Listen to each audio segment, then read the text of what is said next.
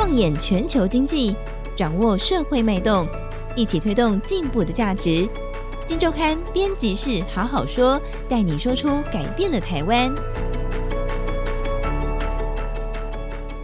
各位听众朋友们，大家好，我是金周刊总编辑杨少华。欢迎收听这个礼拜的编辑室好好说哦。今天我们来看《今周刊》在最新一期的封面故事写什么。这是第一千四百零五期封面故事，是一个理财题，它是一个理财题啊，跟每个人都切身相关。我们谈退休理财，但不一样的是呢，我们采访到了一位影响全世界退休理财观念至深至广这样的一个人物哦。老实说了，他不是什么经济学大师，也不是什么华尔街的投资大户，但是他。发明了一个所谓的四趴法则，啊，四趴的一个规则啊。如果各位听众朋友们有在跟金融机构做一些理财的建议的交换的话，很多直到现在，很多金融机构都还是会用这四趴法则来反推你应该要有多少的退休的目标，然后据此作为很多建议的一个来源哦。这是一个重要的法则，在这个理财的世界里面，我们访到这个人，我们就做了这样一个题目。怎么样打败通膨怪兽？怎么样让你有个安心的现金流？他教你四趴超完美退休法则，这是我们的标题啊、哦。那今天跟我们一起聊的是这个题目的主作记者，也是采访到这位四趴法则发明人的我们的记者，这个韦博。韦博好，大家好，我是记者韦博。哎，韦博，我们来聊一聊这个题目啊，就是说，其实啊，四趴法则，四趴法则，这个我相信有在理财的这个朋友们。多多少少都听过这个魔术数字，神秘的数字，这是一个在理财的世界里面广被运用的一个字。甚至前几年在全球掀起热潮，所谓的 “FIRE” 运动啊，就是所谓的财务独立、提早退休的这样一个生活的运动，它也是从这边开始的。所以这是一个重要。但是其实看了这么多，好像。至少台湾的媒体没有特别采访过，没有真正采访过这个四趴法则发明人。那尤其啊，今年环境变动这么大，我们就想知道他这个铁则到底有没有改变了。那先来聊一聊，微博到底什么是四趴法则？OK，我想大家都希望在退休的生活中有一个无余的，不需要去担心资金可能会被用完的一个环境。对对，那四趴法则其实它就是一个在。我们的退休组合当中呢，其实我们可以在固定的时间，可能比如说每年，或是可能每个月回去推算。那这个四趴呢，其实就是一个提领率。那意思就是说呢，我们在我们的资产组合当中呢，可以固定的去提领这个四趴这个数字啊。对，那可以当做我们生活上的一个可能是生活费或是一些对其他的支出。那它可以提供给我们在资产组合中可能。长达三十年是可以不用担心本金被用完的一个很重要的一个提领数字。嗯嗯嗯，对，简单讲啊，这个四趴法则听起来，韦伯这样讲的话，就是说他他的原始目的看起来是给退休后的人要用。我建立一个资产组合啊，不管你用多少钱好了，就是说。呃，一千万、两千万、三千万，打造一个资产组合。但是我们透过这个发明人，他提供了一个资产配置，比如说股债怎么配之后，一个适当的配置之后，他算出来是只要你每年领取四趴这个数字，再加上这个投资组合会自动的随着这个市场变化，可能应该来讲是会往上增值的。这样算下来，如果你控制在四趴左右的话，三十年绝对用不完这一个资金池，意思是这样嘛？对不对？没有错，没有错。对，但是呢？虽然这个是看起来它的原始目的是这样子，但是因为一旦这个数字确定之后，很多运用就来了。比如说，我现在要设想我的退休金的目标，我就去想啊，我那还有每个月要花多少钱？以后退休后每个月要花五万块的话，一个一年就是六十万。那我需要准备多少钱呢？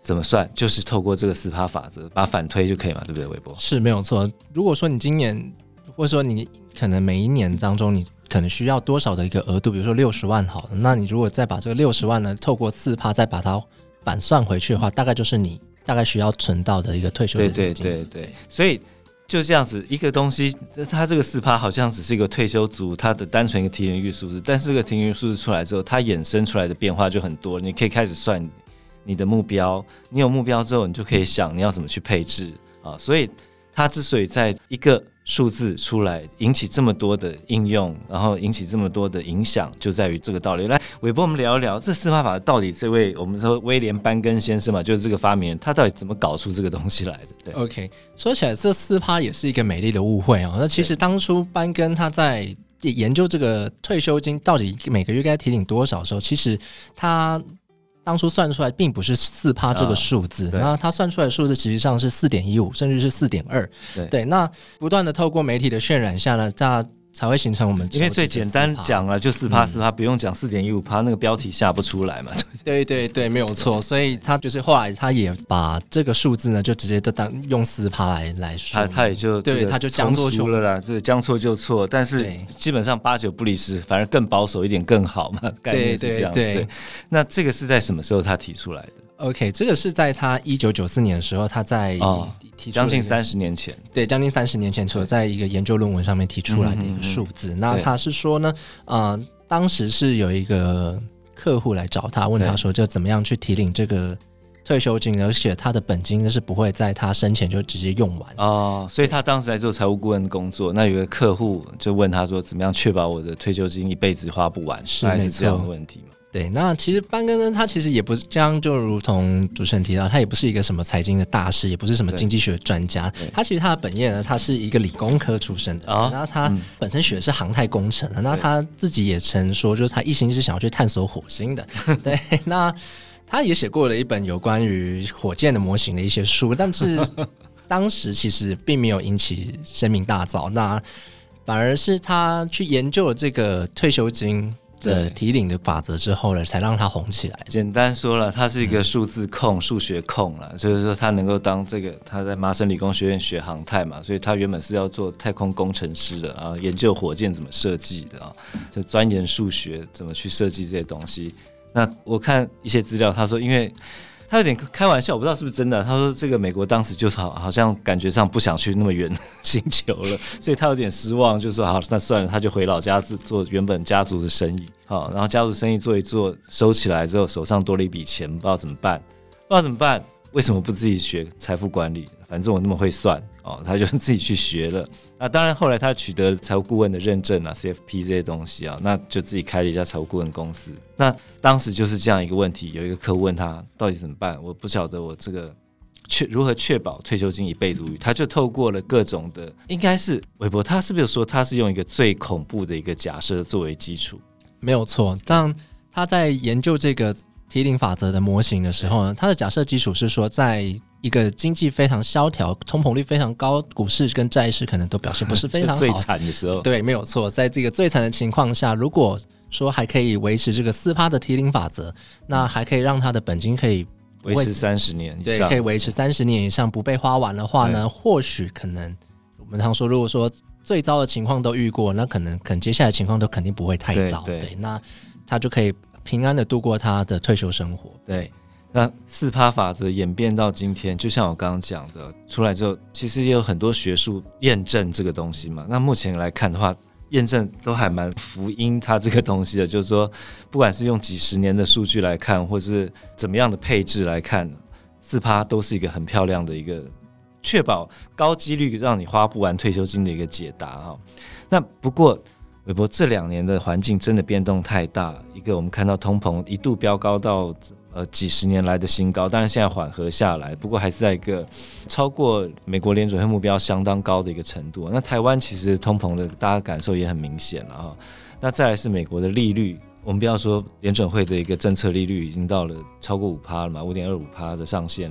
再来是美国十年期公债值利率也是飙到几十年来的新高，或十几年的新高，这个数字大家可以确认一下，都是一个几十年来的新高。那环境变化这么大，四趴法则到底还合不用？这就是我们这一次找他的重点。他怎么说？他自己本身在于在这个四趴法则中，他其实本身他我们刚刚有提到，他是假设一个最糟的情况。那究竟那去年好或这一年来来讲，到底情况有没有比当时还更差呢？那班根给我们的答复是说呢，他觉得其实并没有啊啊啊！对，那即便看起来通膨数是非常的吓人，但是他觉得说。嗯、呃，我们这一年来，我们的通膨缓和速度其实是非常的快。那债券值利率的反应呢，其实也是也是蛮快的。对，对那一下可能刚刚提到说可能也飙涨，那现在也又回落这样。那他觉得说这个速度非常的快，所以因此这个提领率呢，其实不需要去短时间，因为这个短时间呢去做很大幅的变动。对对对。但是因为它过程中有修调整过嘛，我们刚刚说这个班根先生是数字控哦，只要这个环境变动或者是有新的商品进来，他就很喜欢。这个重新研究一下。老实说，四趴出来之后，它过程它这三十年来也调整过几次。我知道一开始调到四点五趴，可以多领点。后来又调到四点七八，可以再多领点，但这一次他似乎说，如果你真的很怕很怕，因为他自己到现在我看报道，他现在还不敢确定通膨是不是就真的这样子一路回稳下来了嘛？如果你真的很怕的话，你可以微降零点二个百分点，对不对？是没有错。刚刚有提到说，就是这个提领的数字是不是会有微调？那其实班根确实也有做过微调。那他当时在二零零四年的时候呢，他把他的模型重新就拿起来再看了一遍，然后在因应当时的经济环境呢，他把这个。提领率上修到四点五 percent，对。那在隔了两年之后呢，他又再将这个数字呢调升到四点七。那其实从四趴到四点七，其实中间可以取得的资金其实非常的多哦。对对。那回过头来就是到那现今这个情况呢，未来的通膨的情况是不是能够就此就缓和到联储会的目标值两 percent，或者是说可能债券值利率呢是不是可能就下滑？那这边的话，它还是一个持一个迟疑的态度。那它这边也是比较保守，毕竟他他的模型假设都是以最坏的情况来假设嘛，所以它的提领率呢，自然也不太可能去太躁进的去做调升。所以他是说，可能还是维持到四点五的。他说，如果你你害怕的保险起见的话，对，对没错，就是保险起见的话，四点五是非常好的。不过你刚刚提到一个事情，就是它过程中因为纳入了这个新的。三十年的过程中了，纳入了新的一些资产类型，比如说小型股，它把它加进它的投资组合之后，就让它的提领率从四趴变成四点五趴或四点七趴。这一次我知道他以前不喜欢债券，他有说过他对固定收益型的商品哦，对于退休金的这个价值作用其实是几乎是零。我记得他说过这句话，他顶多债券放进来只是为了降低一些波动风险而已。但这一次我看报道，他的意见好像不一样，毕竟。似乎也与时俱进了，对不对？是没有错。他这边很打趣回复我们说，就是其实每一个在现在这个情况下，不论你对于升息的态度是什么，其实你应该写一封信给联准会主席鲍尔来感谢他的。对，我们那时候看到也觉得非常的有趣，就是说，哎，为什么我们要去感谢鲍尔呢？明明升息带来的股债的整体的资产的下跌影响非常的显著，那为什么我们要去感谢他？因为呢，他这边有提到说，就是在于债券的值利率的上升呢，其实有助于。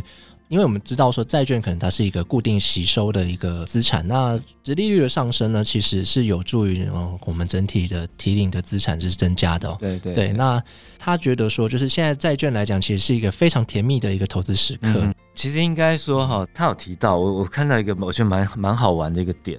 我们刚刚讲他就是很喜欢研究历史数据啊。是。我看你写他在说过去二十年来，他从来没有看过这样的一个市场，就是。可以这么轻松买到低风险高息商品的一个市场哦。过去不管几次熊市下来，整个利率都在非常低的一个水位，也就是债券殖利率也是非常低的水位。你股市下来之后，你根本没有东西可以应应，你根本不知道怎么办了啊。但是这一次不一样。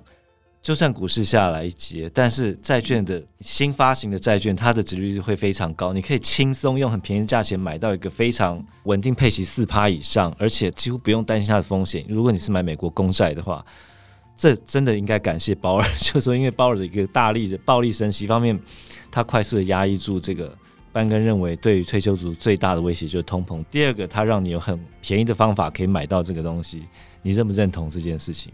其实我是认同这件事情，因为就如同班哥那时候跟我们聊到，就是说他相较于过去的两次熊市，这次的熊市对他而言而言是舒服哦，他是用舒服这形容，对，他是用舒服这两个字来形容的。对，那因为债券收益率的提高呢，其实就相当于就是说我们可以用更便宜价格去买到风险更低，甚至可以就去接近无风险的一个对。的价格波动的商品。其实对于投资人来讲，他其实是在他的资产组合其实可以更加的稳。对，其实啊，这透过这一次采访，你会发现这位老先生哦，他他退休十年了啊，真的是一个数字控，与时俱进。就是他已经退休十年了，他他还可以很具体的回答我们一些问题哦。那新的环境，它有一些新的答案。那就像我们刚刚一开始讲，有一些新的答案呢，你就可以重新依据这个答案，重新规划一个新的行动方案。因为一连串的数字也会跟着变动哦。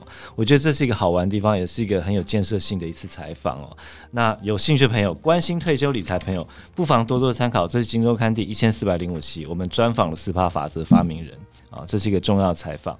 我们的封面故事四 percent 超完美退休法则，欢迎大家多参考。好，谢谢大家，拜拜，谢谢，拜拜。听完 Podcast 节目，有好多话想分享，想要提问却无处可去吗？